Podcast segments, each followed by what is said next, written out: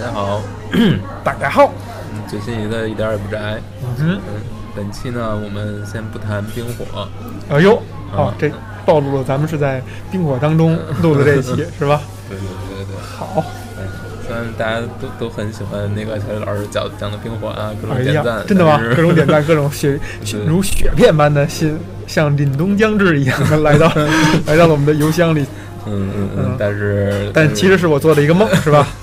对对对。所以我们这次来聊一聊，嗯，不那么冷的地方，嗯，哦嗯，不那么冷的地，方，我跟小雨老师呢，最近都刚好看了一部电影，也是最近非常非常火热啊，各种我听我姐说，各种公众号都在推荐，说是啊。近年来最棒的一部港片，哦都有这种评价了。也都有这种评价，嗯。而且很明显口碑是比杜琪峰最新的《三人行》要好。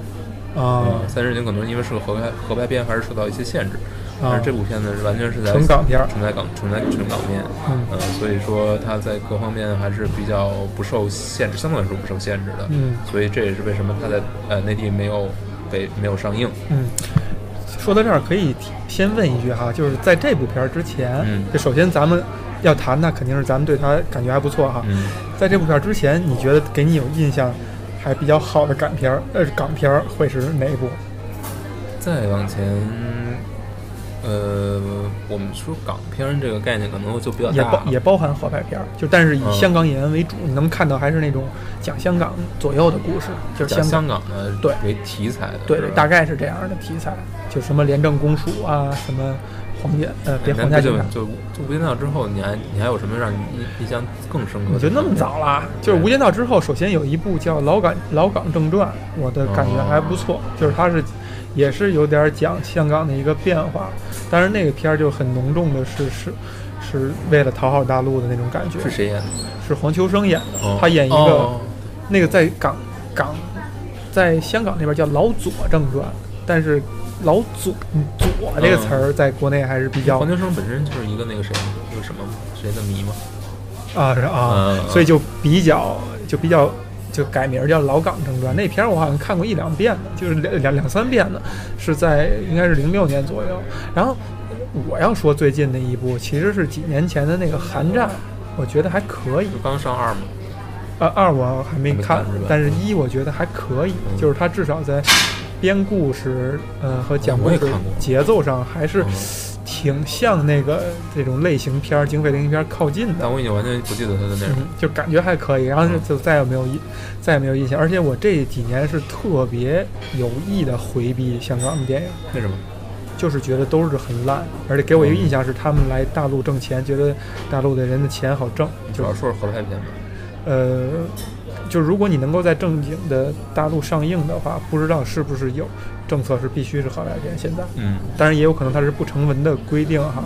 包括《韩战》，它其实也是有点合片儿的合拍片儿这个感应该觉是有的。啊，可能有这个条件在，所以我就感觉香港拍电影就已经特别不用心了。比较商业化了，就对，包括那个呃，之前我不知道说没说过，就是我看了那个呃吴宇森的《太平轮》，嗯，但是《太平轮》其实严格意义上来讲，就跟已经不算不能算港片了国际片。啊，对，就是就是中日韩是吧？然后两岸三地，然后、嗯然后那个电影是让我真的是非常失望，嗯因为我在那个之后看了那个呃杜呃那个陈可辛的《亲爱的》，嗯，我觉得就完全就已经给就碾压是吗？就真是碾压，就无论是从拍摄角度、演员表演和立意上来讲，都是比《太平轮》高明太多了。虽然这俩放在一起比也不太合适啊。嗯，然后就说回到这个树大招风，哎，哦，对，终于说这个这个哦刚才没说明我们一直都没说，对我记着呢。树大招风对树大招风是吧这个是我说我为什么我一看这个影片啊，就是因为我姐看了好多那个影评推荐，说是她，先看了吗？她没有，她先看的公众号的推荐，啊，他而且是跟你说而且因为我们本身其实都是其中两个主演，我们是非常熟悉也非常喜欢的嘛。有两个主演，对啊，就是陈小春，郑小春、言情嘛，我们都是特别喜欢的。就是因为人唱歌是吗？呃，小春，我觉得大家都可以理解，都看着韦小宝长大的嘛。对言，情，我觉得虽小春，我从来没有身边没有任何一个人管陈小春叫过小春，那应该怎么叫？这么亲切，是陈小春啊。啊，一定要加个姓儿。好吧那我然后？啊，然后呢？不是跟人熟啊，不熟不熟。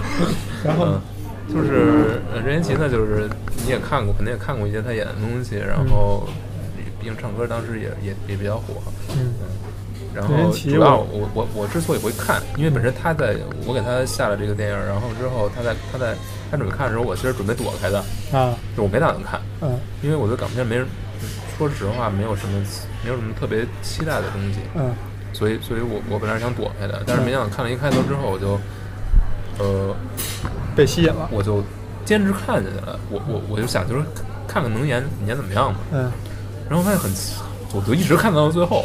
嗯然后最后我看到最后之后，我是特别的，呃，我就觉得拍得特别好，就是就是就让我觉得特别新，特别新鲜，有点儿欣喜的感觉有点儿很欣喜的感觉，嗯完出超出我的预期。我呢，其实是，呃，应该是因为我有定期下电影的习惯，嗯就会捋某两个网站的，呃，按按时间顺序去捋，然后这这种习惯就不用说。看到了一个看到这片儿以后呢，刚开始没想下，后来好像是也是，我都已经忘了在哪儿看见了一句说这个电影儿拍的还不错，是，但是我当时是感觉，呃，我怕它是软文，我怕它是在宣传期的一种对我当时也有这种顾虑。对，但是呢，呃，给我印象是这个片儿好像也不是正经上映的，所以我就又想有可能不是软文，因为这种软文通常是上院线的电影会有，如果真不上院线的话，它没有动力是吧？对，尤其是在咱们看的这种大陆的环境下，然后我就去下载了，下载完了，我并没有把它排在我近期想看的电影当中，嗯因为我的电影库很大，定期的捋的。嗯然后我是看到了一个我比较也也是一个网红，但是是我一个相对信任的一个朋友，嗯信任他的口味，看他发了一条微博说《树大招风》居然真的很好看，嗯哎，我就想那我就那我就把他的优先级调一调，所以可能是第二天还是第三天我就看了这电影，而且是。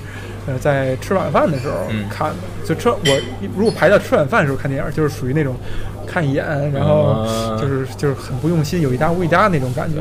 但是血都在胃里。呃，对，就是因为如果是我很看重的电影后，一定是把自己都安安排好了，然后 弄杯咖啡啊，或者说沏杯茶呀、嗯然后在那儿看。这电影是一边吃饭一边看，然后也是像你刚才描述的，就是慢慢就看进去了，嗯而且觉得呃挺有滋味。很好，嗯很好。有就是它的，它给人的好处是说，是说它少了那种那个，就是少了那种刚才我说，就是香港人觉得大陆人世面见的少，然后我只要稍微弄一点儿什么桥段，嗯。撒一点狗血就能吸引你的，嗯。它少了那种感觉嗯，它是一种。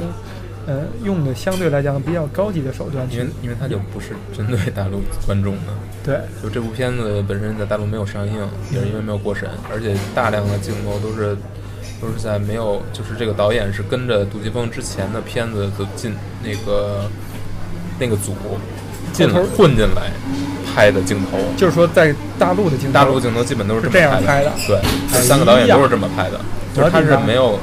他是等于应该是借用那个组的拍摄设备，嗯只不过这个导演跟着组以另外的身份进来了。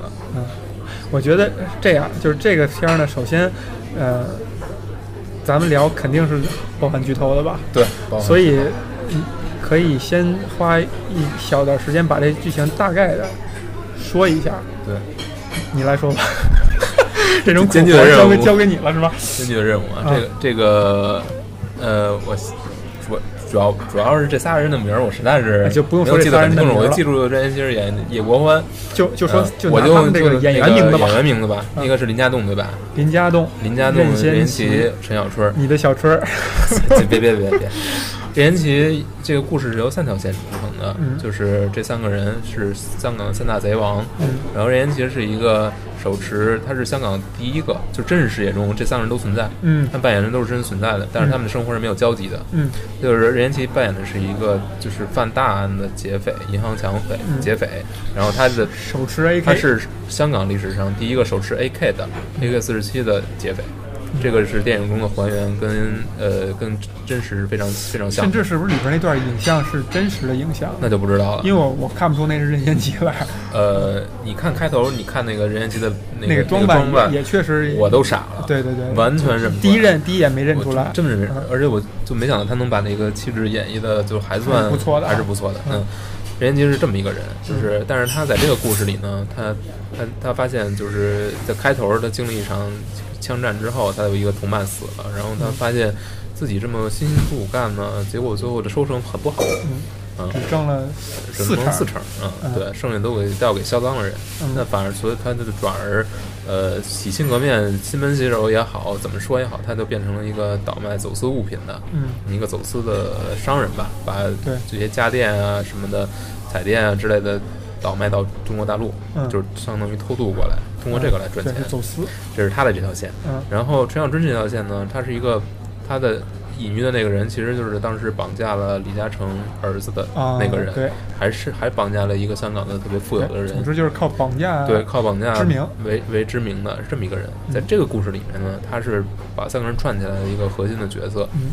就是有一个就是江湖上有些传闻说三个人叫叫合呃合作，嗯。这个这个人其实是人编造出来的，但是他想想他觉得很兴奋，因为他他在面前已经没有什么值得他去挑战的东西了，嗯。所以他又想跟别人合作来做一些更大的案件。嗯。这是陈小春这条线，呃，林家栋这条线，林家栋是一个特别小心翼翼，然后基本会呃只做很小的生意，很小的这种结结案，嗯。但是他呃每次做一个结案就换一个换一个名字，所以说他一直没有被抓，但是他也逐渐意识到自己这种这种方式呢是没有什么多大的利益可图的，嗯，所以他也在想有有什么办法可以突破自己啊，就是林家栋这个角色，感觉是他们这里边最从技术角度来讲比较高超的，对对对对嗯，对，就是也心狠手辣，心狠手辣，然后也是演的，我觉得毫无疑问是最好的一个角色，嗯这是肯定，我觉得这是公认的。啊嗯，这个他那段是应该是最三个里面拍的最精彩的一个，嗯。呃，故事线本身也很有趣。然后这这三个呢，就是这三这个这个影片呢，就在这三个人的故事当中穿插进行，嗯。呃呃，不断的跳跃。你可以看到，呃，任贤齐所扮演的角色，他面对中国各个阶层。嗯各个阶层的官僚嗯去跟他们打交道，然后接受他们的盘剥，给他们去送礼，嗯然后发现自己活得越没有尊严，嗯然后他的，然然后陈小春这个角色呢，就是想要努力去寻找另外两个人，把他们拧在一起，然后希望能够做成一些惊天动地的事情。嗯对于他来说，犯罪并不是仅仅是一个职业，嗯那可能还是他人生的包括意义他实现人生价值的这么一个。嗯呃一个途径嗯。然后对于林家栋来说呢，呃，这个角色我觉得很难，其实是很难去理解的。你不知道他，呃，他做这个事情是为了什么？对他的内在驱动力是其实他能赚多少钱，他也赚不到多少钱，而且都很，而且他这种生活方式可能很快也会花掉。嗯，而且你感觉他并不是很享受江江湖上传闻他有多厉害、有多是的知名的那个感觉，他并不是，他也不是说靠这个来去支撑他的内部的就内在驱动力，这个人因为他太沉默寡言了，他的情感太不外露了，嗯所以难被理解你。很难被理很难真正去理解他。但是这三条这三条线呢，就这么串起来了。嗯但是最为精彩的地方，我们不是现在说吗？呃，就是在，故事的从头到到尾，嗯或者说应该是从交代完这三个人的各自的开头的状态之后，嗯。一个悬念就就出现了，就是所有人都在期期盼着他们合作，嗯。因为这可能是这这整部电影最大的一个卖点，嗯。就是说三个人如何能拧在一起去嗯。做一件惊天动地的事情。对，然而这个这然而然而直到影片的最后，才发现嗯，他们其实一直都没有合在一起，就是这个悬念到最后，你会发现它只是一个虚幻的泡影，对，而且三个人已经被各自被解决掉了。对，呃，叶国欢就是任贤齐扮演的角色，已经已经是中中枪身亡。嗯然后另外两个分别是一个是被大陆警方抓，一个是被香港警方抓。呃，对，其实那个林家栋演那角色，他最后是不是拼拼，就是跟火拼，然后最后死，以及他是被抓是没有演的，是没有表达的。对，这也是有有意思的一点，因为另外两个人，一个是显然可能不死也是重伤吧，嗯，然后另外一个是被抓，对。他呢是一个未知状态，就是薛定谔的猫的状态，对。啊，然后最后一个镜头，你说。最后一个，呃，最后一个镜头就是这三这三个人就回到影片中段的一个场景，嗯。就是在影片中段出现这个场景的时候是没有表没有表的，就是说只是申小春从包间里面走出去，嗯。然后外面有一些声音。嗯。我们当时你当时如果看到这里的话，你会觉得很奇怪，嗯。就是这一段你不知道他要有什么要表达什么，嗯。但是在影片最后你会发现镜头挪到那个包间之外，嗯。你会发现这三个人其实在这一瞬间是在这个丰满楼里面站在面，一起的，是是站在这三个人站在一起，而且是在一九九七年六月三十日嗯香港回归的前夜，对他们在这里碰头了。虽然他们各自不知道彼此是谁，对，而且他们所在这个酒家叫做丰满楼，也就是山雨欲来风满楼的意思。我去，还有这么一个隐喻啊！有，啊对，这个这个其实，呃，说到这儿呢，我想说两点，一个是呢，呃，就像你刚才说的，你看电影的时候，你会自然而然的去期待后边的高潮是他们仨人攒在一起干了一个事儿，就像以前所谓什么碟中谍啊什么之类，最后凑几个各怀这个呃决议的人，然后互相搭配办了一个什么事儿。然后这个事儿作为一个高潮，但是有一个场外因素，这就是我们在电影院以外的人看不利的地方，就是你会看到进度 进度条快完了，我是没注意到进度条，但是我我感觉这个时间已经不对了已经。不够了啊，所以你会觉得哦，那会就是看电影多的人会有一个不不不不，这这不影响，嗯。并不影响，嗯。就是你不知道他要怎么收尾，啊因为你从来没见过这么的收尾，嗯。如此收尾的，就是你只会觉得奇怪，嗯。就是说，难道后面会用蒙太奇的手法来表现一下吗？嗯。短暂的表现一下？那那一个意义又在又何在呢？嗯。但是你会发现，最后它的目的就是燃起你的这种悬念，让燃起你的这种期待，对。用一种另外一种方式去把它实现。然后还有你刚才说一点是江湖上疯传他们三个人要合作，嗯这个其实是他有呼应，呼应在哪儿呢？是我忘了是谁的一个小弟说了，呃呃，应该是任贤齐那边一个白胡白白白毛老头说。呃说外边已经有人说了，人家看见你们三个在一块聊了，嗯其实呼应的是，人家也没说谎，对，人家真的是在那个楼里边看见这三个人，就同时都认识这三个人的某个人，看见他们三个站在一起，所以人家是觉得哦，你们偷偷站在一起，假装不认识，但其实你们在聊一个什么事儿，就所以这也是一种呼应。对，但是他最巧妙的一点就是，他自始至尾他都没有骗你，嗯，对，就是说他们在一起商议什么事情，他们确实商议了，在最后最后电影的几乎是最后，他们通了电话，嗯。然后把就是把所有的安排都做了。嗯。就是商商议了回港之后，嗯，呃，就是肖小春回港之后跟另外两个人去沟通，对。嗯，他没有骗你，对，然后最后最后呃最后呃这个结局呢，你也称不上的是，这其实就是说给你一个很很大的期待，最后让你失望，也没有，最后他告诉了你，就是他们曾经在一起嗯待过，或者说在同一个场景出现过，他并没有并没有说。最后就告诉你，这三个人没有没有交集，并不是没有交集，他们是有交集的，嗯是实实际存在的。嗯但但精彩的地方就在这里，嗯就是说他们能把你的悬念吊到最后，嗯，对这个就是他，我觉得就是影片结构上面的一个很精彩精彩的地方。对，对，而且你知道，就是这部影片其实是有三个三个导演，三个导演。只是杜琪峰是跟另外一个人做监制，啊。三个导演的三条故事线是分别拍摄的每个人都没跟不不牵扯到另外的对。角色的。对。所以，所以其实他们在拍这个故事线的时候，他们是自己有一套属于自己的这个连贯对。连贯的故事线，但是剪辑等等于剪辑师最后把他们剪到了一起。对，而且还得剪的节奏看着是比较配合、比较对，流畅了。而且你要看这三条故事线是有各自分非常分明的风格差异的。任贤齐的这条线嗯其实是一个一个金盆洗手的这么一条线，改邪归正，但是最后又回到老路。嗯你可以把它看成是有点呃呃 Scarface 的感觉，嗯。半面半面煞星的感觉，只不过半面煞星本身并没有说从良的这一这一这一部分，嗯，但都是一个都是一个走向末路的这么一这么一个这么一个路子。对，就先说任贤齐这边好。其实呃有几个细节，我觉得可以拿过来说有意思。嗯。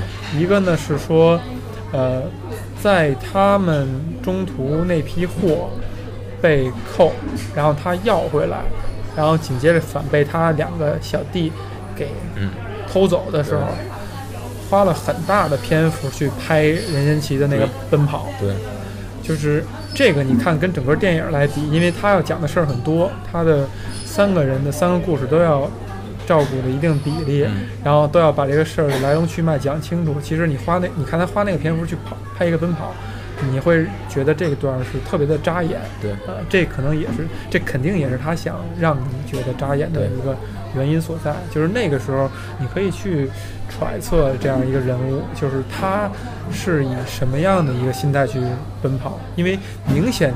你会正常人都知道，你追一辆汽车是不可能追上的，呃，是万万不可能追上的。但是他会分几个片段，就是追停追停，然后倒在地上，倒在地上，就是这个 这个阶段，你去带入这个人物去想象的话，你就看到他其实是，呃，其实他的奔跑只是是一种发泄，或者说是对一种就是有发泄的因素在。嗯另外呢，就是呃，体现了这个人在他已经变成一个衣冠楚楚的一个人之后，掩盖的一些原来本源的那种很很动物的一一一个特点。这就我们不得不对比任贤齐这个前后两个造型哈、之前那个造型你看到是一个特别硬汉，特别特别让人觉得我特别闷，然后特别那个像匪徒的那个感觉。对对然后之后呢，头发也长了，然后回到了他以前林家回到男孩儿那个状态。任贤齐演什么洋葱头什么之类的那种感觉，然后穿着白衬衫，嗯然后只有奔跑这个戏是把这两个这两面联系在一起了，这是我印象特别但是深的一点。我对这一点看法可能跟你不太一样，就我啊。看到的东西不太一样。啊。我看到的是他在追，啊，他以前都是在跑。逃，在跑。哦，他以前都是在逃对这个一点，，但是他现在在追，嗯。他逃可能他逃得了，但是追他是追不上，嗯。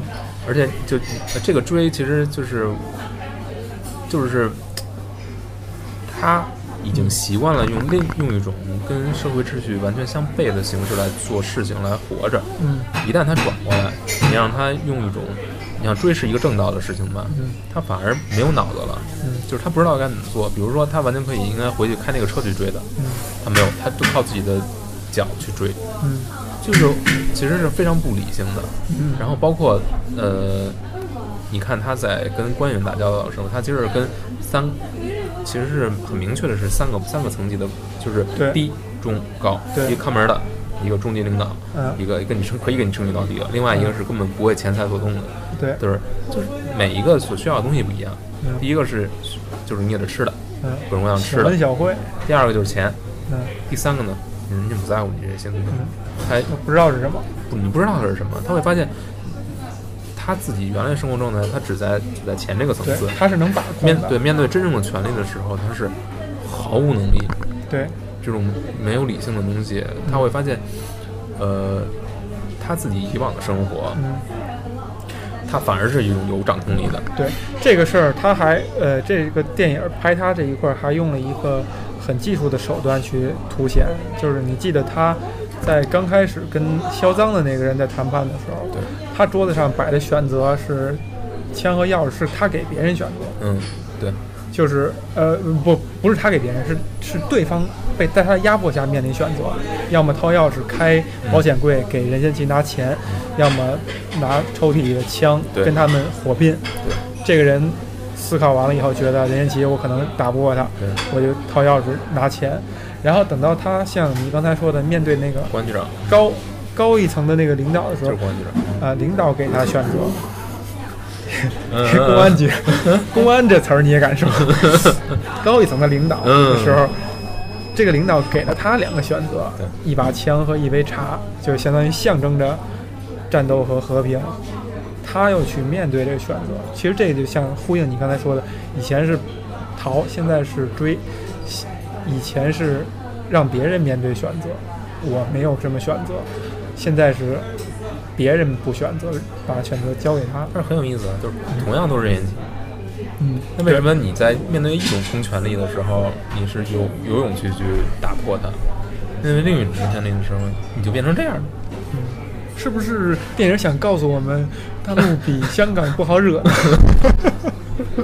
可能没那么简单，嗯你可以这么去理解，嗯但我觉得这个区别就在于任贤齐自己的身份，嗯，在在香港的时候，他是一个劫匪，他是一个胆大包天的，，对，他是一个已经不要自己性命的人，但是现在不是了，现在他是一个求财的人。嗯。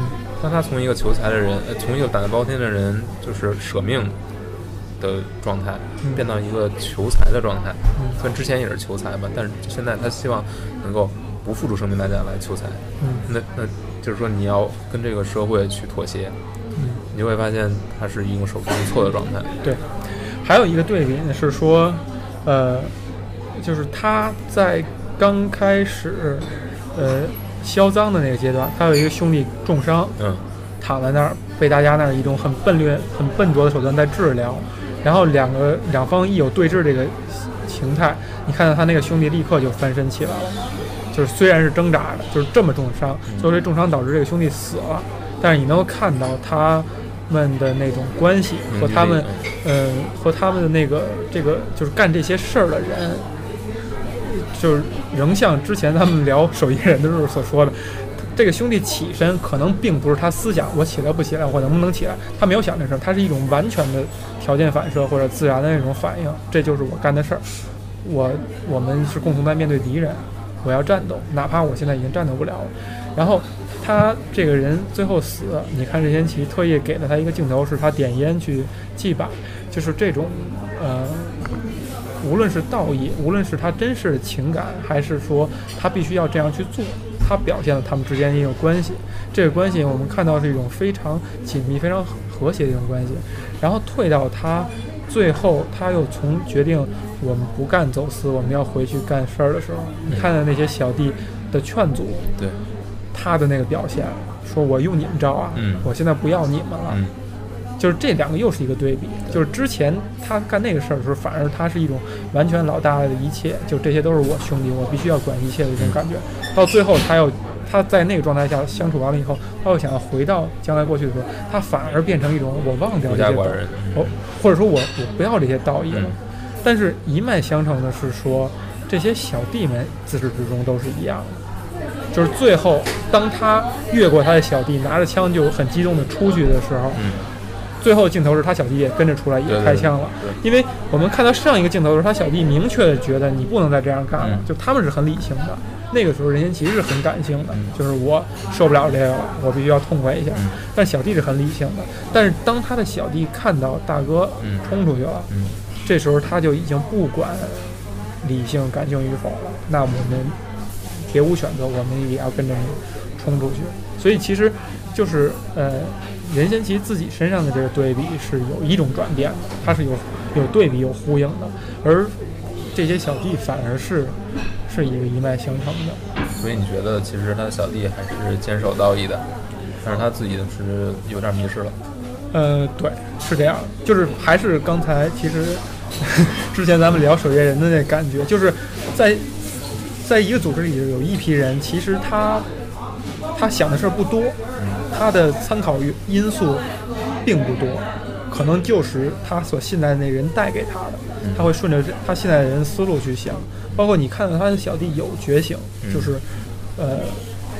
你能够小看到小弟也纠结，就以前我们很威风，对。而现在我们虽然也挣钱，挣的少，嗯。但是但是偶尔他会表现出那种我们现在反而是一种比较呃舒服、比较至少真赚真赚钱了，至少至少踏实的那种感觉吧。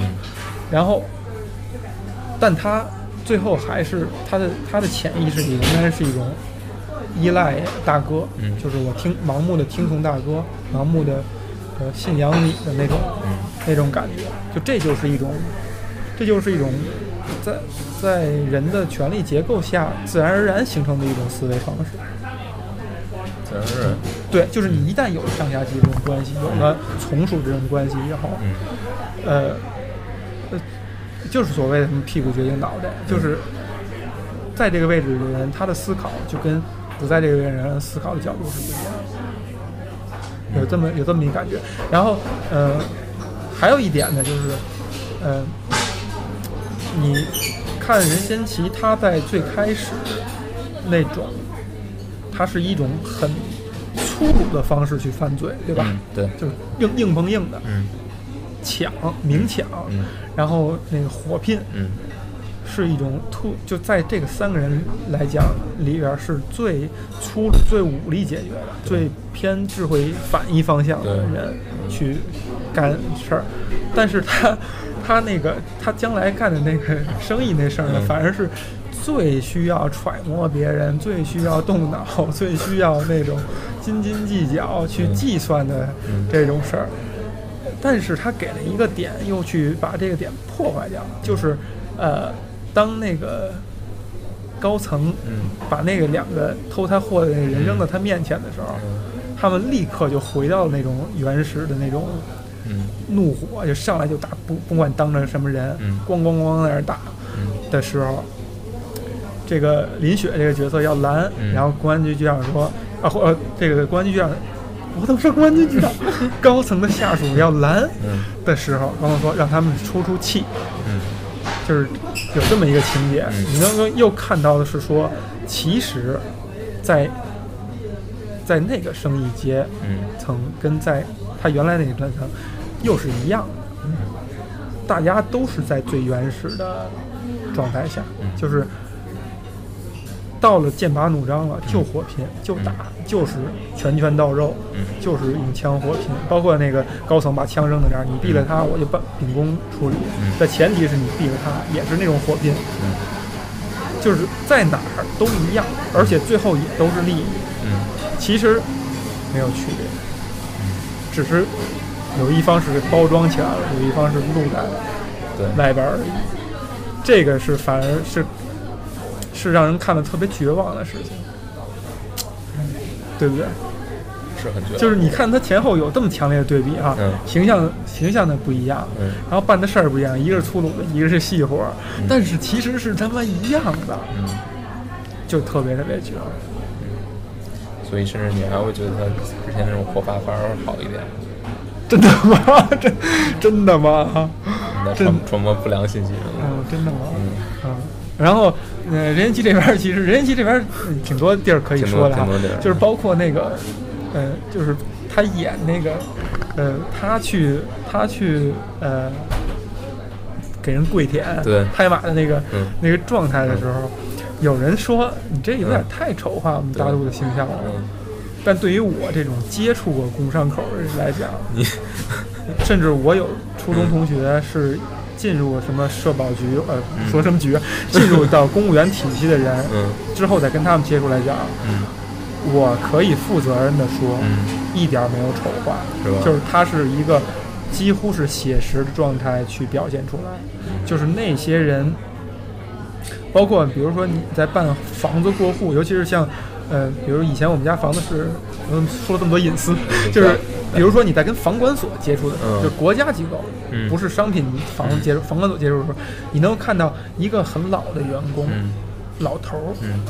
办事员，他在去给他的领导汇报的时候，嗯。他的那个姿态，他的那个状态，嗯。是你在现实世界当中你完全无法见到和理解的。就是一个老头儿，也要有岁数，毕竟在那儿是要有尊严的，但是给他汇报的就是一个三四十岁，比如四十岁一个壮年，他的那种仪态仪表、说话那种感觉，让你是目瞪口呆。这就像电影里边演的那个嗯小职员，刚开始跟他们一副鼻孔朝上的、嗯说话那个语气，然后到他敲门，嗯哎哎好，就那种腰根本抬不起，抬不到一百八十度的那种那种感觉，那是几乎是一模一样。然后再加上，比如说我的同学在做公务员的，他对那些来办事儿的人的那个态度，我是亲眼所见。一个比你大十多岁的一个阿姨，就是那么呼来喝去的。然后我说：“我说你干嘛对人那样？”他说：“你不对他那样，他不给你塞钱。”明目张胆就是这么说。就这还是首都，就是我觉得那个是真的没有扭曲。当然，我们这期节目是不是会被和谐？就是没有没有扭曲，就是那就是真的是写实的去表现了。啊，这个对这个对比呢，可以对比那个前两天看了一个并并不仅仅是那里，嗯啊就是并不仅仅是国家啊，对，你放到另一个地方，只要有权力机构的地方，都是这样。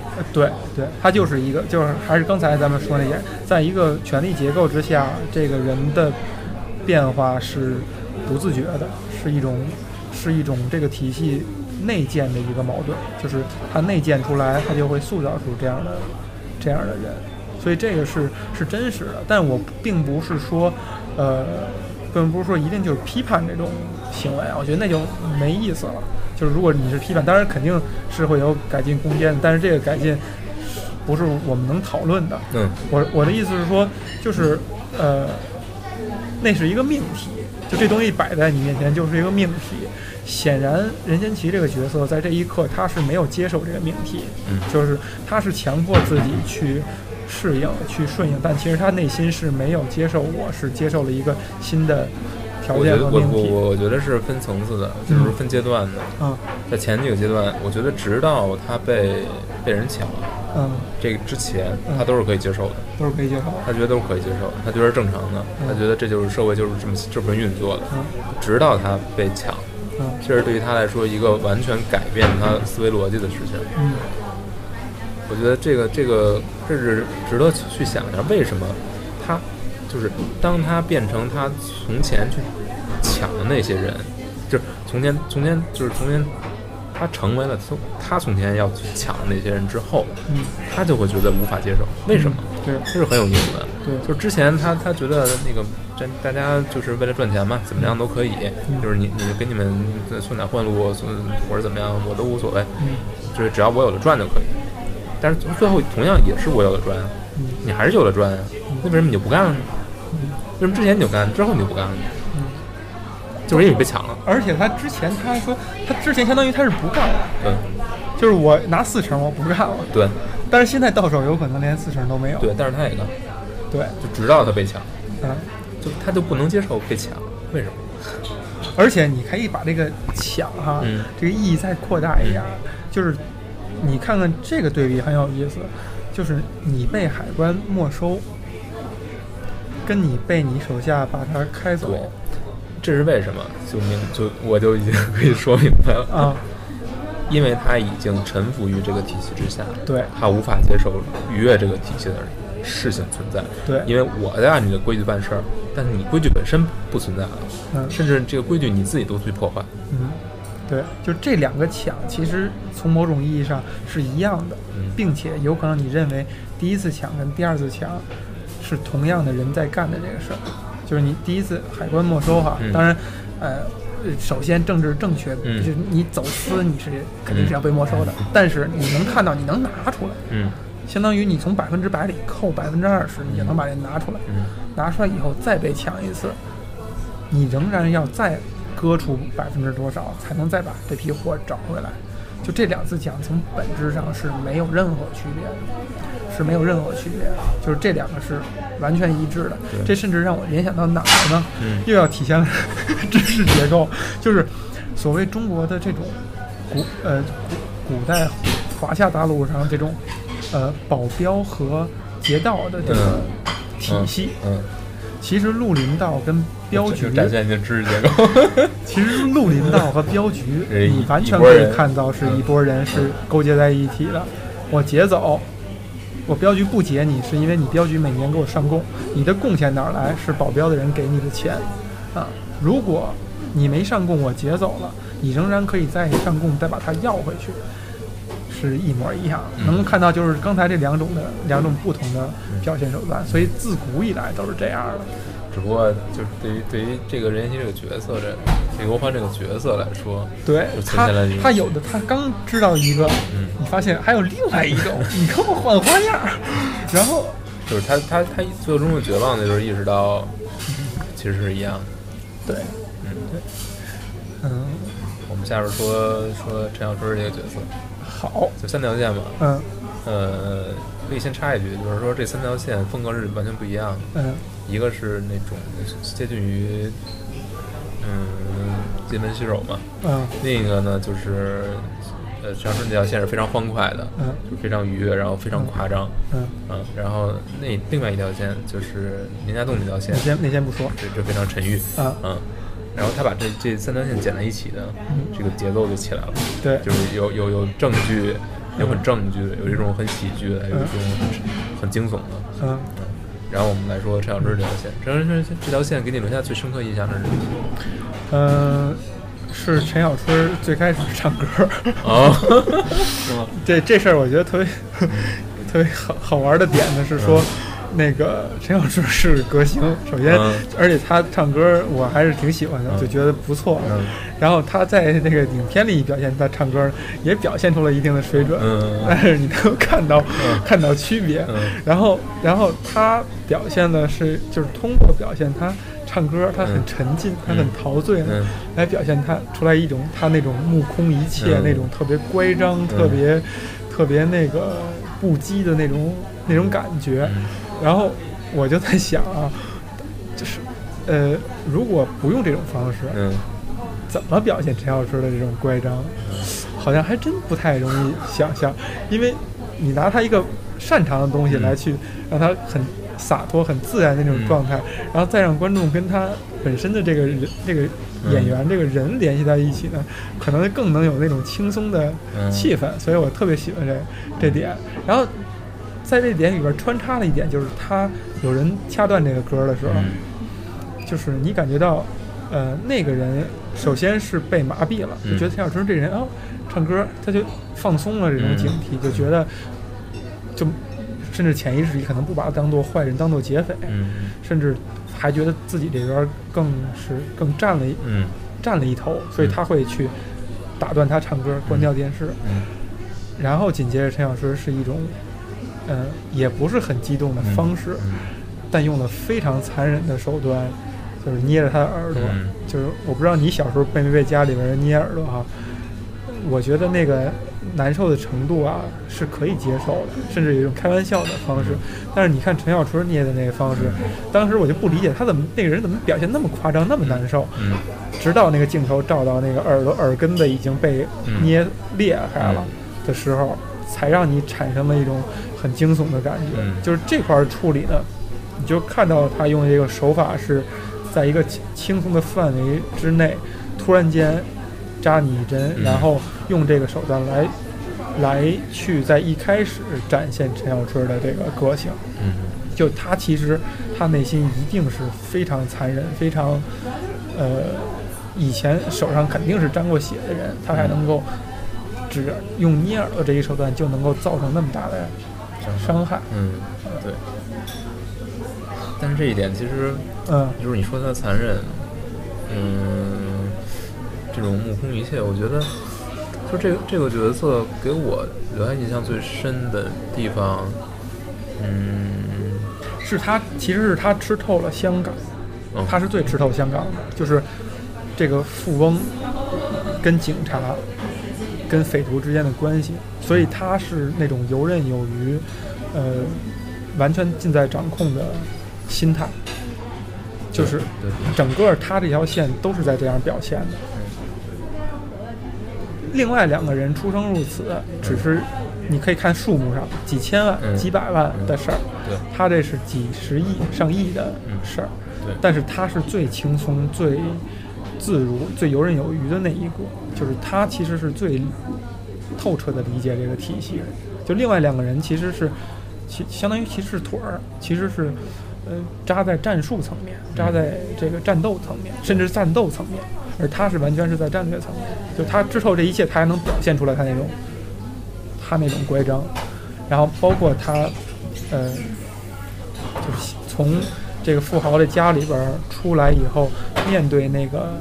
警察的时候，那个那种自信，那种一切尽在掌控，就是你能够感觉这个体系是被他玩的玩的转。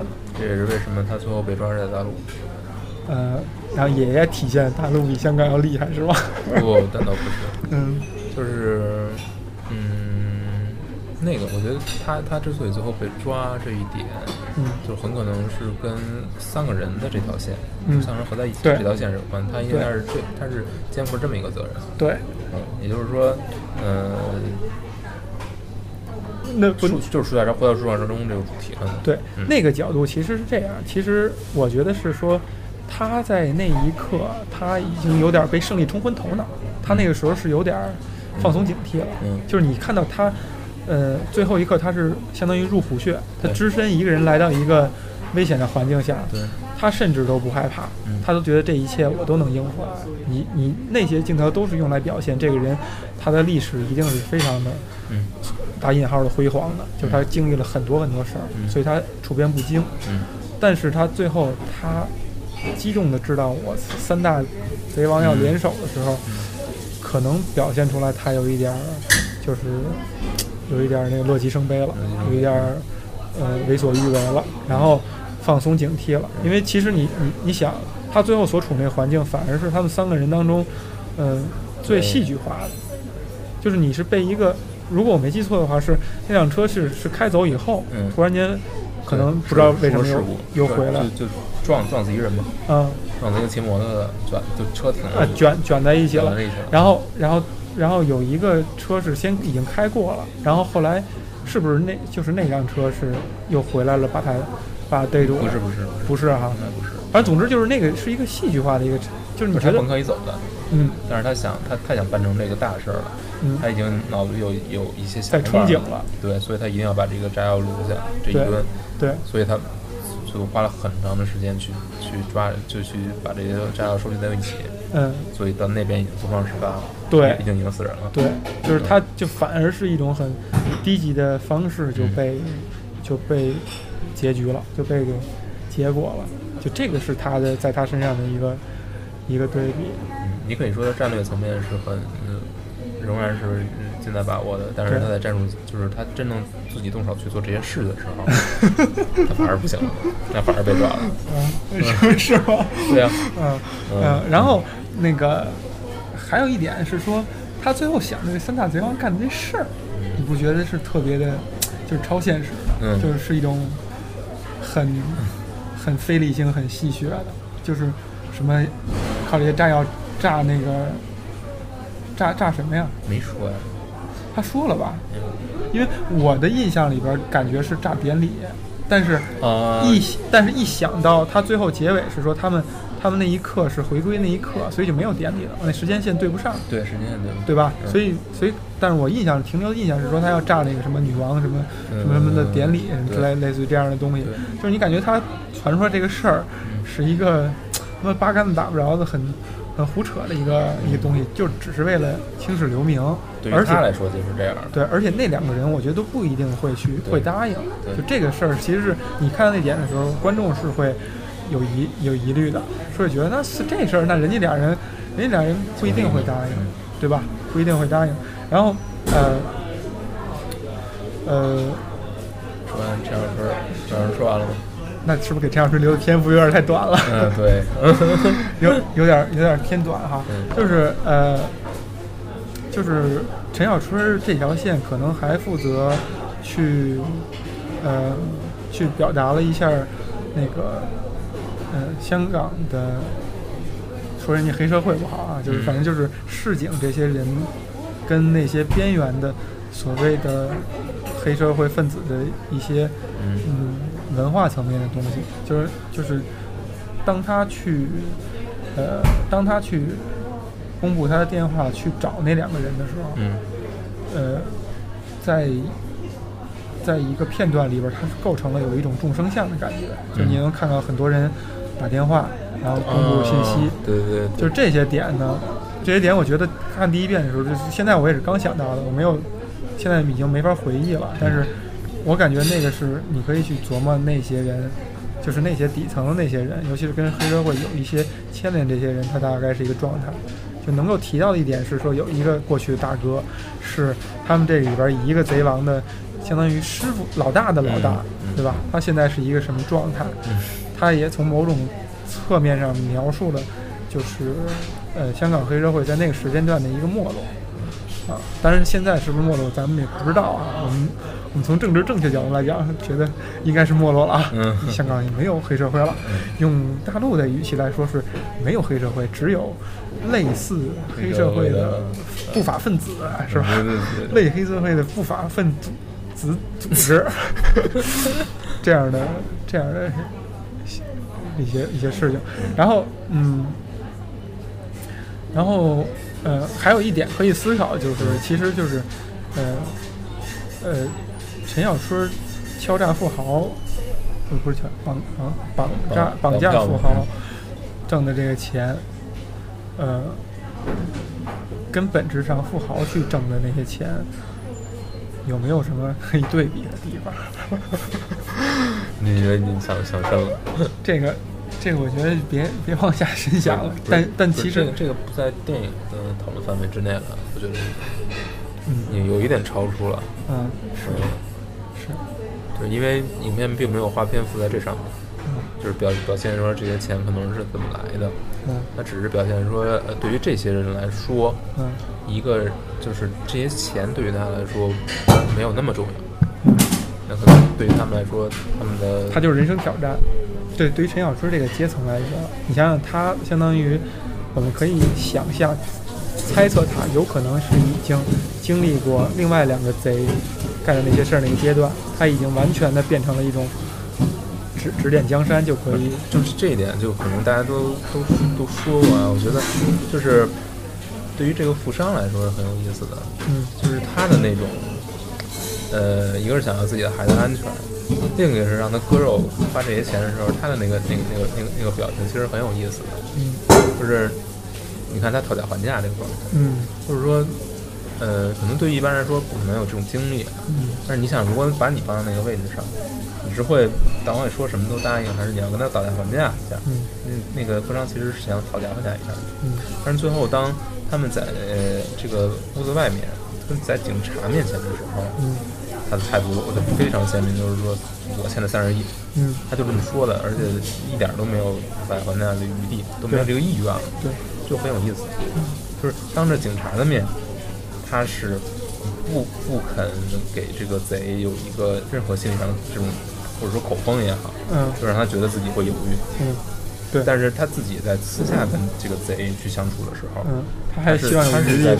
想要探探索各种各样的，嗯他是以从从商的角度去看。这个点有意思，这个点就像你说，他是从商的角度，再有有可能是他也是人生养成的习惯，是不是？对于他来说，嗯，他把陈小春当做一个商人，对，就但是在对警察的时候，他知道对于警察来说是没有商量余地的，对就只是要不然这样，要不然那，对对，所以嗯。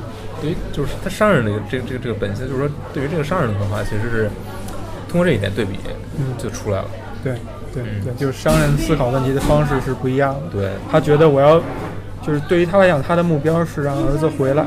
在这个层面上，他可能更信任的是陈小春，啊，对，因为知道他知道一旦陈小春的因为建立因为利益得到满足，他就会能够得到因为是商业逻辑因为是商业逻辑。已经不是行政逻辑，了。但是一旦到行政逻辑上，他就知道，一旦警方涉入，他的儿子可能就没有任何活路了，对对哎对，这点说的很好。所以他可能更信任的是陈小春。对他更信任的是商业逻辑这个体系，包括讨价还价。其实我之前看马未都的一个访谈，他就说，呃，就是卖方在跟你讨价还价的时候，其实从心理层面上，他是跟你一个相互确认，嗯，就是一一讨一还，可能钱数不多，但是你就感觉你们俩建立了一个，已经建立了一轮以后，你就不反悔了，你你就不能不买了，就是经历了一个讨价还价以后，买方已经不能不买了。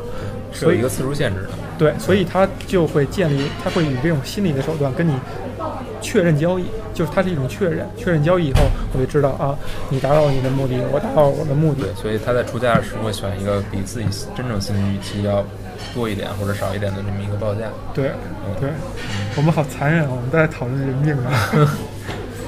但是这个残忍就是和，我觉得这个很有意思，就是讨价还价这个这个这个这个这个细节，嗯。就是他对于自己儿子生命的价值到底是怎么看的？就这些和他的钱到底是到底是一个什么样的关系？而且陈小春拿捏的如此之准，就是一点都不退让，嗯。就是他清楚的知道，对于这些人来说，这些钱也不算什么。就像你刚才说的，嗯这些钱对于他来说并不算什么。就这些钱，你可能对于任何一个人来说都是一辈子就赚到这么多钱，嗯，但对于他来说就是就是一个数。就是一个数。嗯我跟你讨价还价其实是一种，其实是在这个钱数之外的意义可能会更大一些。就是确认对确认我们。是交易了，对确认我们交易，你认可了，你认可了，我我三番四次的认可了，对，嗯，是这样一个状态。好吧，陈老师，嗯这个我们就可以先嗯先说出点东西啊。先过了。先过了，然后呃，最相对复复杂杂的和难理解的是，呃不呃对，和难理解是，呃叫什么？林家林家洞林家栋这条线嗯。啊，林家栋这条线林家栋这条线，其实不光他是一个，他是一个最主要的角色嘛，对，但是他他的那个原来那个小弟嗯，是一定一个其实戏份很吃重的一个角色。对，对，我们从先从林家栋开始嘛，刚才已经说过了，林家栋的一些基本的，就是他扮演这个角色的基本信息，嗯就是他会挑一些不大的地方，呃，下手，嗯这样的话可能也攒不会鸡毛凑胆的，也，呃，这他其实是跟这个，呃，故事的主题，呃，或者片名嗯，之间有呼应所，呼应的，嗯就是他是不想树大招风的，对，他也不想跟其他贼王一开始有什么联系，他就是希望自己以这种非常安稳的方式对，做做着不断做着小案，其实最后因为因为结不了多少钱，其实嗯。那就可能也不会，就是积少成多嘛。但是我没有什么风险嗯，它是一种非常安全的这种获利手段。但是你你会发现，在有一个瞬间，嗯它是它是处于那种非常惊慌失措的状态，嗯。就是当那个赛马的那个那个那个彩票嗯。的那个那个运的那个钱的那个箱子，嗯。三个三个是应该是两个人吧，拿一个拿着枪，一个拿着箱子，从他身后走过，嗯。走到旁边那个那个车里。嗯。他当时目光是冲着那个金呃金银行，嗯。但是当那个车从从那个车从那个停在那儿，那个那个钱上去，让那个车开走，他都是站在那里，都不一动不动，就是钱就在那儿他都就是他戳在那里，都啊一动没动，啊就是很奇怪，非常显眼，非常嗯。非常不符合他的行事方式。嗯。就是这一这一刻，那个钱对他的冲击力非常大。嗯，同样是劫，我对劫这辆车和劫那个获得获利是完全不一样的，对。对，这个这个其实可以延伸到赛马。啊、对这个嗯，你先说，就是说，他是他他他之所以会戳在这儿一动不动，感觉非常非常的错愕。我觉得就是因为那个钱的数目已经超过了他对自己生活方式的一个构想，嗯就是他可能做这一一单，嗯他往后多少年都不用再做了，因为你可能到三亿了吧，还是什么，嗯，对就是已经很已经很多了这个钱。对，但是更有意思的就是，所有的人去买赛马的时候，嗯他们的心他们的心态和林家栋是没有区别的。嗯，对之所以这个钱会垒到这么高，嗯也是因为这个原因，也是因为所有人都跟林安路一样，都想要中这头彩。对，这个以以前甚至有一种说法是说，在赛马或者说那种什么六合彩彩票之类的，第一名的中奖概率是远低于你抢银行的成功率。嗯成功率的，就抢银行成你不被破案的成功率都要高于那个概率，这也是一点。然后另外有一点，它的一种调侃是说，呃，显然这边钱更多，但是你隐隐你却以这边隐藏身份，嗯就是你想想，你把你带入一个自己带入一个贼的角度，嗯你一定是远离这个钱来隐藏你的身份，嗯对吧？远离你的目标来隐藏你的身份，对，很讽刺。对吧？但是其实呢，那个是一个更大、更应该被大家认为的目标，但是你却在这儿去隐藏身份，而且那些人就是从从从他旁边而过，就是那么明白，这也是给他就是刚才你说那个冲击的那个、嗯那个点，对，就是我操，让我这么近跟这些钱发生了关系，那被人为什么不抓到？为什么不是他？我觉得他有一种警觉的那种感觉，嗯就是我我操不会有什么危险啊之类的这种事儿。包括他特意镜头照了这个车的，就是两两个车的开开动嘛。那个你不知道你你小时候有没有这种印象啊？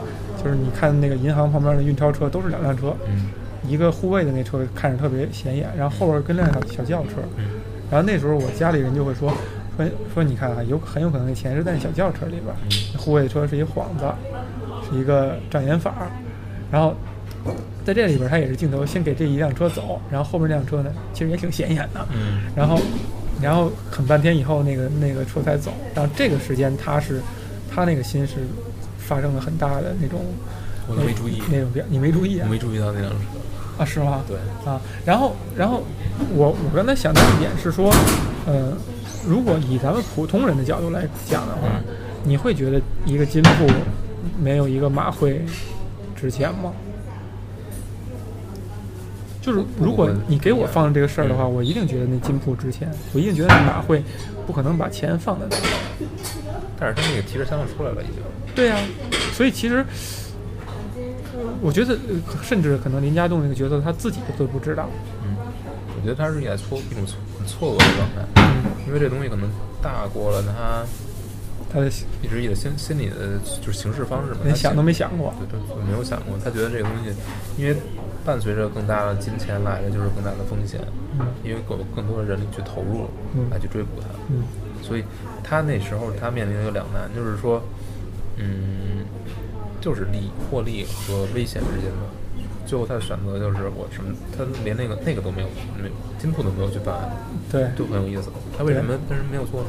嗯，你觉得他为什么没有做呀？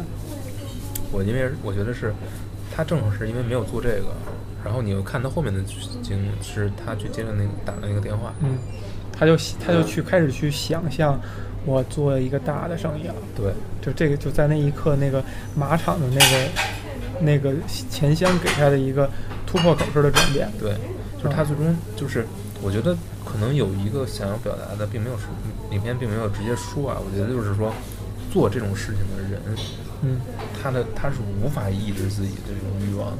嗯，对我说这可能是人类本性的，不管它是是一个正正面的还是反面的，就是说，一旦你想要获取不义之财，你只会想越来越多。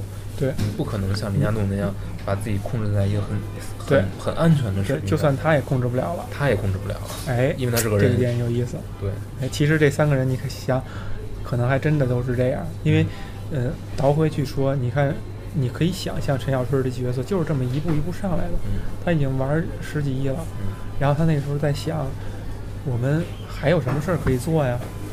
没什么事儿可以做了，只能炸炸人家了你注意到这就是还有一点就是这个这个片子的英文名儿啊！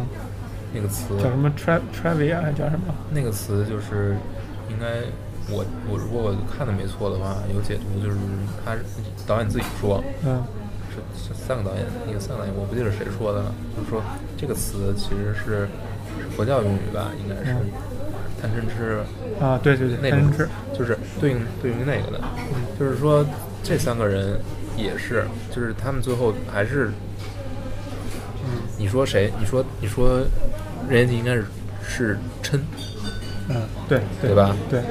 然后林家栋是贪那个那个那个是，陈小春是痴，他已经痴迷了这种犯罪了，对要要用更高级、更对。更有刺激的手任段去贤齐是嗔是愤怒，对，然后他来源于愤怒，对，人家都是贪，因为显然任贤齐的那对比是说，他们那个船开走的时候来了几艘船，他显然是这个感觉是更挣钱，嗯，对他已经没有那个贪的那那一个层面了，对，就完全是嗔了，哎，也就扣题了哈嗯，，就是他他们提就是起码英文题是是做的很有意思了，这个三条线是串在一起了，对。然后那个说回到林家栋哈，嗯其实如果，嗯、就是他的电影的表现手法上。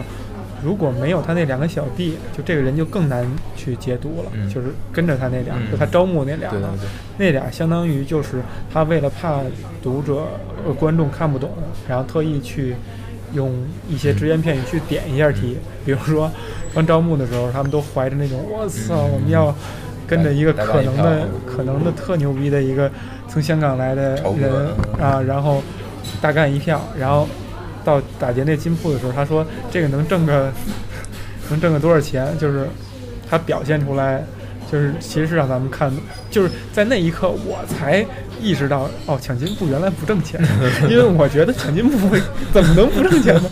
挺挣钱的呀。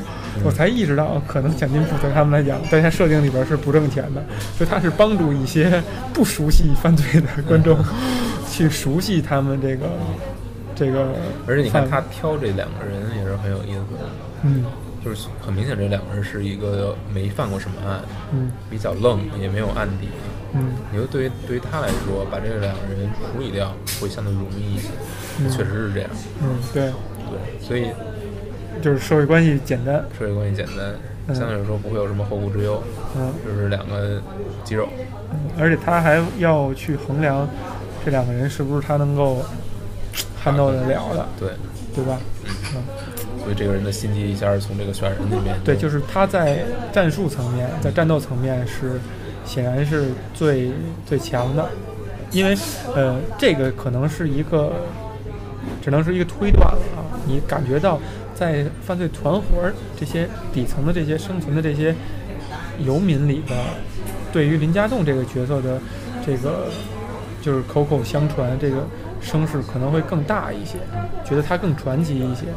这就是相当于同业者再去朝拜一个技术强的一个大拿的感觉，而而呃任贤齐那角色是因为那个大案举国震惊，而陈小春这角色是掩藏的非常好，他确实能挣最多钱的人，他也是一个反过来，就是你干小毛贼，你是一个技术强的小毛贼，你在这个行业里边是最知名的，嗯但是你是生存的环境就是嗯是那样，都是拿拿小纸报纸包数钱，然后分分几摞儿这样分的，就看着挺惨。他这个几个镜头其实是挺惨的，惨兮。虽然你不知道那个钱的数额是多大哈，你 但你感觉那个感觉是比较惨的，对吧？然后那边任贤齐呢是论捆儿，论捆儿。但是你你你看，就是林家栋其实是一个唯一一个真正他是独行的，哎，跟另外两个都是不一样的。另外两个都是作为小头目，对，都是要去山呼一生，底下就跟着上。任哎，贤齐是这样，陈小春也是这样，不管底下服不服。对，但是对于林家栋来说，对他基本上也找的都是临时小弟，干完一票就唯一的一个，唯一的一个跟他有一些深深深交的、知道他底细的人，他把他卖了。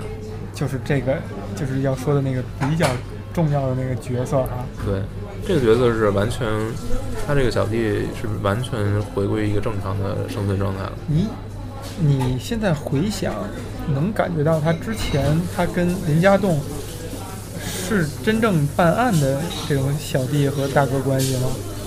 我现在看完以后，我在怀疑这一点，我甚至怀疑他们是只是做一些什接么开车啊什么，小打小闹啊，嗯什么那个，就比如说恐吓劫劫道劫个钱。呃我我觉得是你觉得他是做真正做这种我觉得大活儿的？我觉得影片做的最好一点就是让你有这种产生这种错觉，嗯，就是你确实产生这种错觉，对你觉得他不是一个犯大案的人，但其实我觉得他正肯定是，啊，只是他而浪子回头了。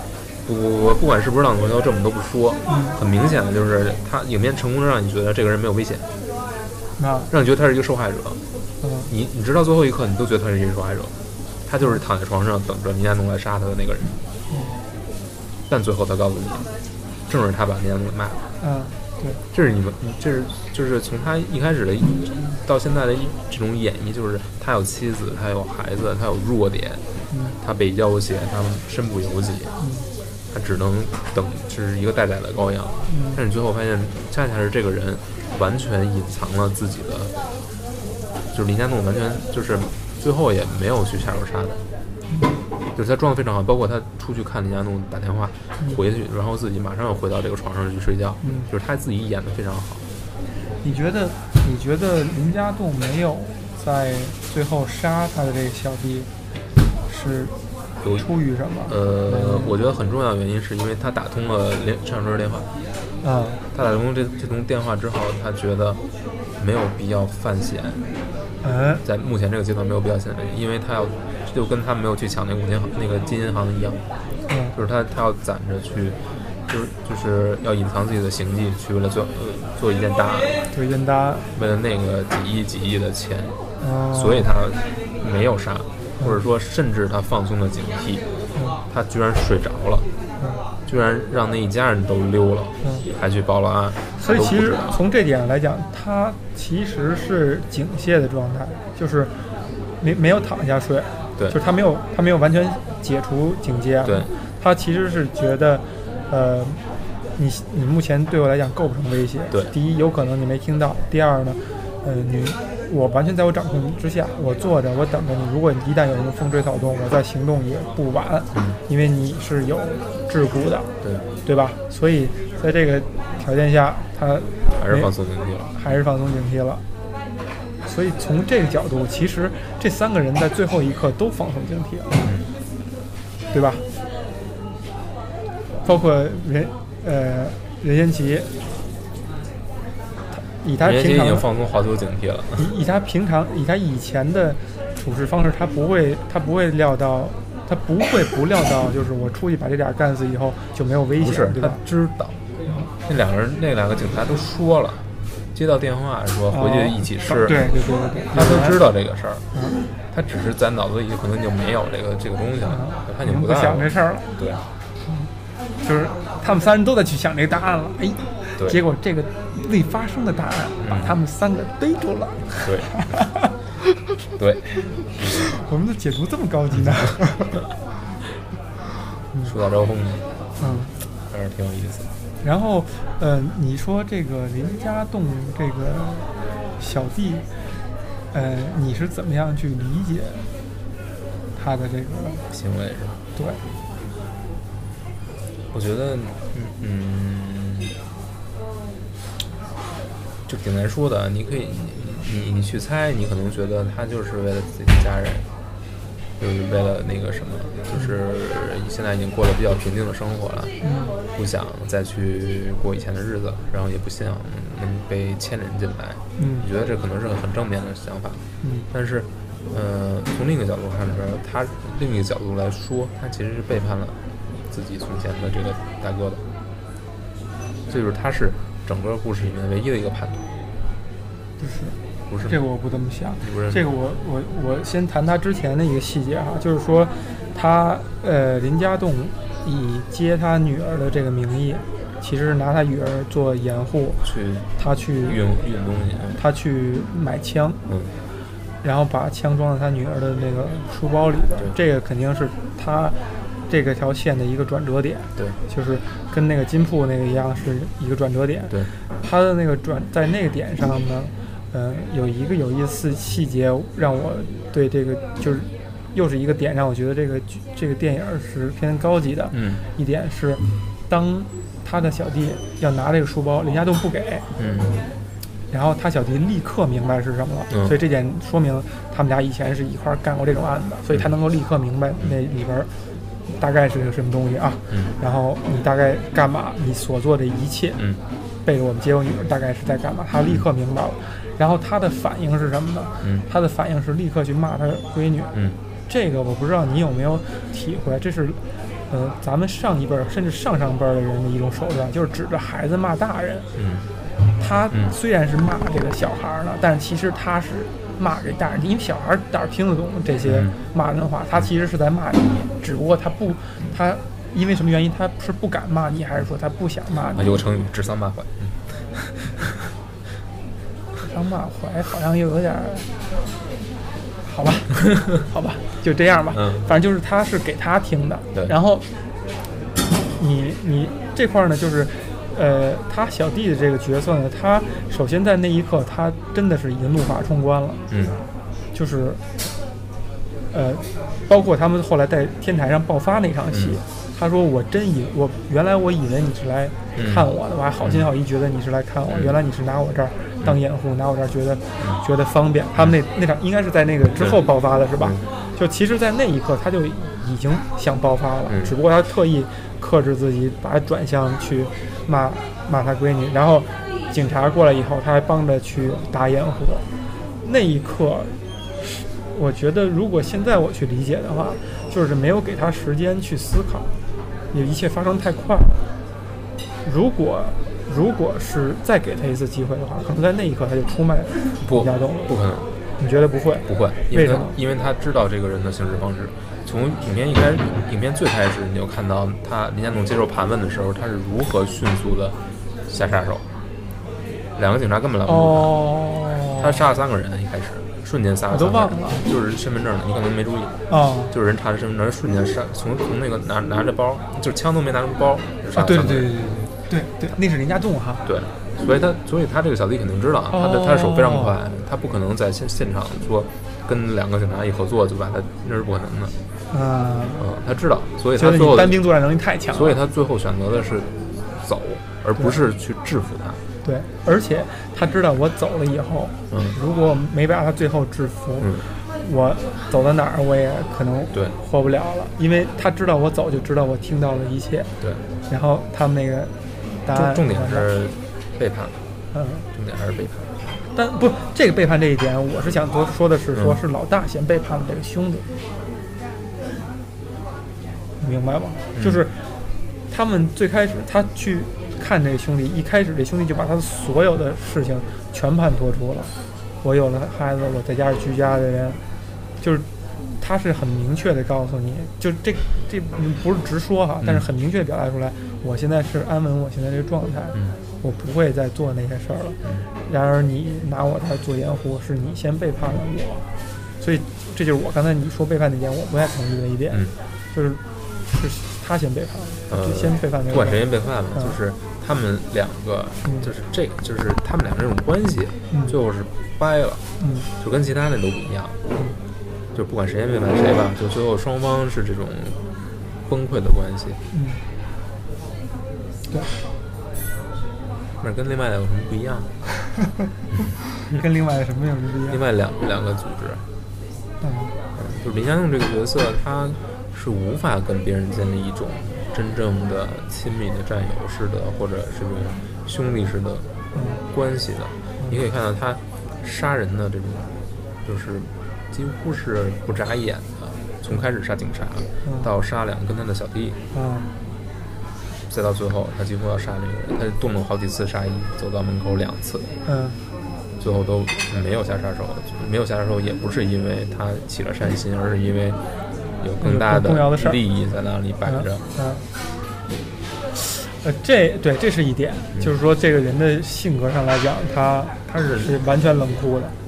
另外两个人有冷酷，但我觉得不像他这样，就是完全没有思索，就是他不把杀人当个事儿。还有一点，就是你做的生意太小了，你养不起小弟。就是你们结一小单以后，都是大家分分就完了。这些小弟也不会说，咱们将来会有更大的事业，然后咱们形成一个稳定的结构，对，对吧？是，这跟做做公司一样，有的时候你吸引不到人才，不是因为你的呃你用的方式、你的魅力不足，而是因为你的事业太小了，它不足以让别人有想象空间，愿意去投入。而那个呃嗯，你看任贤齐身上身边其实就这么几杆枪，就那么几个人，自始至终那么几个人，死一个就少一个。嗯，但是陈小春那边可能是一个相对繁荣一点的形象，好像也好像也不太繁荣啊，反正大概吧，嗯就这个就这个意思吧，就是说你的这个世界太小了，你是养不养养不起小弟的啊，所以我们本来是说聊这个电影呢，想借此机会呢，聊一聊，看看能不能聊一聊香港的变化，因为这个小红呢是在香港生活过两年吧。两年，嗯学习生活过两年。嗯但是对于一个一点儿也不宅的宅男来讲呢，可能跟没有生活两年 也没有什么本质上的很大的区别。嗯，主要的时间泡泡在呃山上图书馆里。真的假的呀？还上图书馆呢？对啊哎呀呵！所以你你你你看这电影，你以一个在香港生活过的人，你有没有什么特殊的感受呢？就是呃，其实里面大部分的场景并没有就真正展现香港市民生活，啊，对，对，它只是借助一些景色，有一些就在岛上的吧，然后其实很大部分都是在南方，中国就是大陆南方嘛。嗯你说景色上你有什么想法？其实没有。嗯那你说，你说港片嗯给你最大的印象是什么？嗯或者说你怎么会觉得？起码我看这个东西，我就会觉得跟我印象中的港片儿特别，就是那个概念特别特别特别相匹配。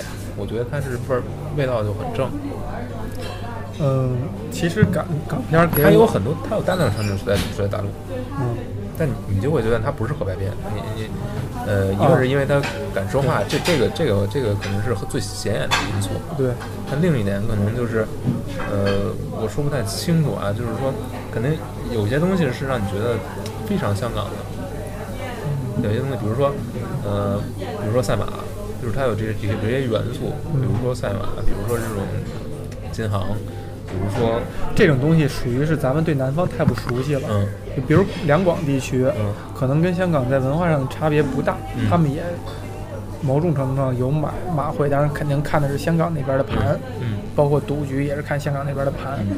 包括像金铺这种东西可能也会有，富满楼啊，对这种这种感觉这种楼，嗯。啊，嗯。可能也会有。我是我刚才你问到了一个挺有意思的问题，是说对港片儿到底之于咱们脑子里边儿是什么东西？其实我刚才简单的想了一下，我觉得港片儿对我来讲就是那种相对不那么单纯、有一定复杂度的警察与匪与市民的关系。嗯，这个我觉得就是港片儿给我的印象。说对于港片来说，你更多的想的是警匪这个元素，对，就是这样。他给你的印象太深了。对，几乎就是这样，几乎是完全替代的。我觉得这个片给我一个，我觉得就像咱们刚才说的，就是我现在回想的，嗯就是港片给我想的感感感受就是，嗯，他的价值观，嗯他的价值观一定不是非常非常政治正确的。嗯嗯。呃不不，我不是不是那种感觉啊，就是说他一定就像你可能跟你说差不多，就是那个复杂，就是那个复杂程度，复杂度。就是呃，可能可能警不是警，匪不是匪，嗯。就是匪一定是非常复杂的，嗯。呃，他有残忍的一面，但是他也有嗯情谊，嗯。或者说仗义，或者说是兄弟这种，嗯，就是他这种东西可能是一个很重要的元素。就还是一个就是你看任贤齐，你不会觉得他是一个完全意义上的坏人，嗯。你一定不会这么觉得的。对，就就是你会他杀人琢磨，杀人如麻，你一定会想就是你觉得他身上一定有的可爱的，比如包括比如说他他对死去兄弟的那种那种祭奠，那那个那种那个情况下他的状态，然后他照自己这个这个底下的人的这种状态，嗯。还有他最后这种出头不干的这种状态，我觉得，呃，你就读读《水浒传》长大，或者说看着那个听《水浒传》评书长大的，你你不会觉得这些东西是完全是负面的，嗯。就它不是完全意义上的负面的东西。嗯，它其实我这个这个是确实这种东西，呃，对我的影响显然是非常大的。就是从小我接触这些东西，甚至我很多思考问题的方式完全是构建在这个这个体系之下。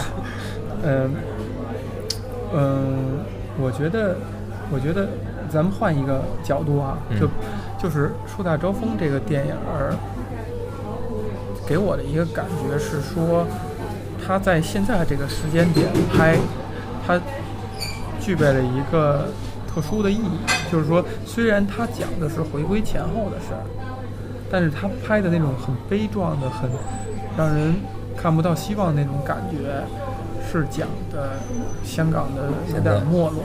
香港现在，对，就是有点感觉像讲的是香港现在的所谓的没落，但是这个没落我觉得没有经过论证啊。但是这一两年我们能够看到一些，无论是数字上每个人的言语嗯还是舆论的角度，都在说香港的这种变化，就是他已经有点迷失。它跟大陆这种紧张的关系，导致大陆在经济上从民间到到官方都有点偏制裁它的那种那种感觉，导致这个香港社会的这种滑坡，在这个时间点上，是不是带来了这么一种感觉，或者说你会有一种别样的那种那种体验，就是你想，我们拿就拿之前开篇我问的那个问题，就是以在这一部之前，你对香港电影的印象，给你留下印象的，你觉得好的电影都是什么？咱们举了几部，对吧？就咱俩举的那几部里，离着时现在时间点最近的那部《寒战》，现在回想，你能感觉那还是一个很激昂、很很那种对，很有活力的那种感觉，就是很有活力的那状态。大家还是穿着制服，然后特别潇洒、特别帅、特别特别激昂。你在想《无间道》，我操，那种装逼，就是你看，你就是你拿《无间道说出人家的本质。你拿你拿《无间道》跟跟那个就是马丁斯科塞斯拍那版《无间道》一比，你就完全知道了。香港那个完全是在装逼，指还指着脑袋咣咣在那说话，好家伙！你看的时候你不觉得，因为你那个时候是你香港电影给你的那种那种氛围、那种感觉，但是你一对比你就知道了。但是现在回到这个电影以后，就已经没有那个东西了，你把这部电影的三个主角，也又回到《无间道》了，是吧不？不不，你把这三个主角的贼的身份去掉，嗯你再来看《树大招风》这部电影，嗯一个是商人，嗯一个是富豪，一个是平民。哎，也是从这三个阶层去对，去反映这个事儿。商人在经商的时候面对对，他是怎么样的？就是以前和现在的秩序都是不一样的。富豪是如何迷失去了自己的，嗯，哎，然后一个对一个平民来说呢，对一个平民来说，他嗯。他所他原来这种就是希望能够就是做小的事情，嗯。就是小富即康，对，但是他现在他发现这种小富即安已经已经不存在了。啊，对，对于香港来，香港的可能对于香港市民来说，这种小富间也不存在了。他们被卷到了一个，对于他们来说，就像就像那个就像那个大案一样，就像那个那个那个那个运钞车一样，这些东西在他们的身边，就是他们被卷进了这个整个香港自觉的被吸引。他们对包括其实马会这个事儿也是对就是他是给他是平民一个一个一个心理按摩，对对对就是你总有你有可能有一天变凤凰的那一天，对，对但是但是但是这个人的命运就是这样，嗯，但是林家弄明白，就是平民的命运，对，就是你你你习惯的生活已经不在了，嗯就是已经无法支持你活下去了，嗯你越来越没落，你怎么办？你只能铤而走险。嗯但是这种铤而走险的结局是什么呢？嗯，对，包括如果再对比之前的那个老港正传，其实它那个它那个大背景是香港那个启德机场，嗯是是叫启德机场吗？改建，嗯然后拆了一一部分他们那个居民，就是偏平民一些地方那个人，他的那个传递的那感觉仍然是一种很温存、很很热爱香港，然后很很那个很有希望的那种感觉。就是虽然老一辈儿已经老了，然后新一辈儿呢起来，你感觉他们很有希望，而且他们里边有一些情节是穿插着，在回归以后，他们会利用一些机会去做生意，卖一些什么 T 恤啊什么之类的。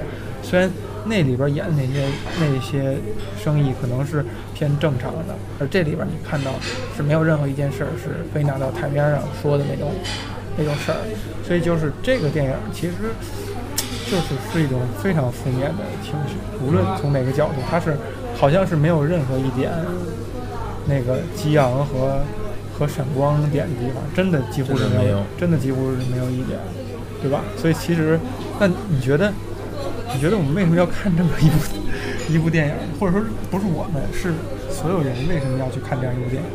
为什么要去拍这样的电影？我觉得警匪只是一个题材，我我我的意思是说，嗯为什么要去拍一部特别没有希望、没有这个那个的，很很很悲的、很悲壮的电影？这正是它的价值所在啊！它这是它是一个悲剧啊！对于这三个人来说都是悲剧，但是从悲剧里头我们能够想到什么呢？就为什么他为什么悲剧？他为什么成了悲剧？是是，比如说对于任贤齐来说，他为什么无法做一个正正常常的走私商人呢？我不想回答 正正常常走私商人讲话吗？就是嗯就是他们为什么都走向了末路？嗯是是什么走向了末路？对吧？真正走向末路的是什么？哎，这个问题真正不正常的是什么？就是就是正常的警正常的警匪斗争为什么没有了？为什么正常的警匪片消失了？为什么我们只只剩这样的警匪片？嗯为什么只剩这样没有精彩，再也没有那种